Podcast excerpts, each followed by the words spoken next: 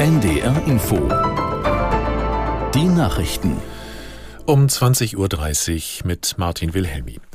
Die EU-Außenministerinnen und Außenminister haben ihre Forderung nach Feuerpausen im Nahostkonflikt bekräftigt.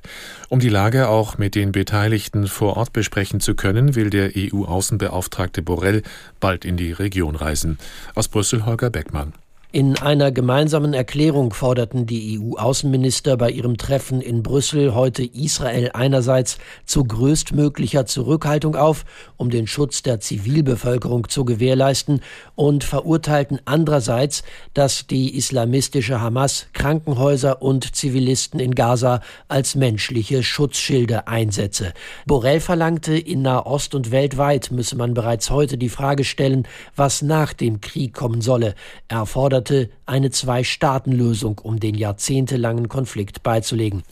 Israels Ministerpräsident Netanyahu hat seine Pläne untermauert, die Hamas in Gaza vollständig zu zerschlagen.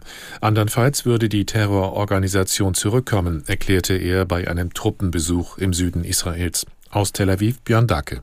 Wie das Militär dabei vorankommt, ist von außen schwer zu beurteilen.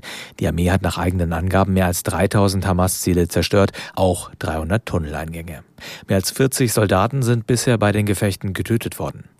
Wie die Armee mitteilte, haben radikale Palästinenser in der Nähe eines Krankenhauses Panzerfäuste auf israelische Soldaten abgefeuert. Für das Militär ein weiterer Beleg, dass die Kämpfer Krankenhäuser für ihre Zwecke missbrauchen. Die Hamas bestreitet das. Die medizinische Versorgung im Norden des Gazastreifens ist praktisch zusammengebrochen. Sauerstoffgeräte haben keinen Strom mehr. Wie Ärzte berichten, sind schon etliche Patienten gestorben. In der ersten Sitzung des neu gewählten Parlaments in Polen hat das Lager der bisherigen Opposition einen ersten Sieg errungen. Der proeuropäische Kandidat Hołownia wurde zum Parlamentspräsidenten gewählt. Das Amt gilt in Polen als das zweitwichtigste im Staat. Einen Monat nach der Parlamentswahl streiten die bisherige Regierungspartei PiS und die proeuropäische Opposition weiter um das Recht, die Regierung zu bilden. Die PiS ist bei der Abstimmung zwar stärkste Kraft geworden, dürfte aber keine anderen Partner für eine parlamentarische Mehrheit finden. Arbeitnehmervertreter des hannoverschen Reifenherstellers Continental haben angesichts des geplanten Stellenabbaus einen Verzicht auf betriebsbedingte Kündigungen gefordert. Betriebsratschef Pfau sagte, eingeräumte Managementfehler der Vergangenheit dürften nicht zulasten der Beschäftigten gehen. Der Automobilzulieferer will nach eigenen Angaben weltweit tausende Stellen streichen.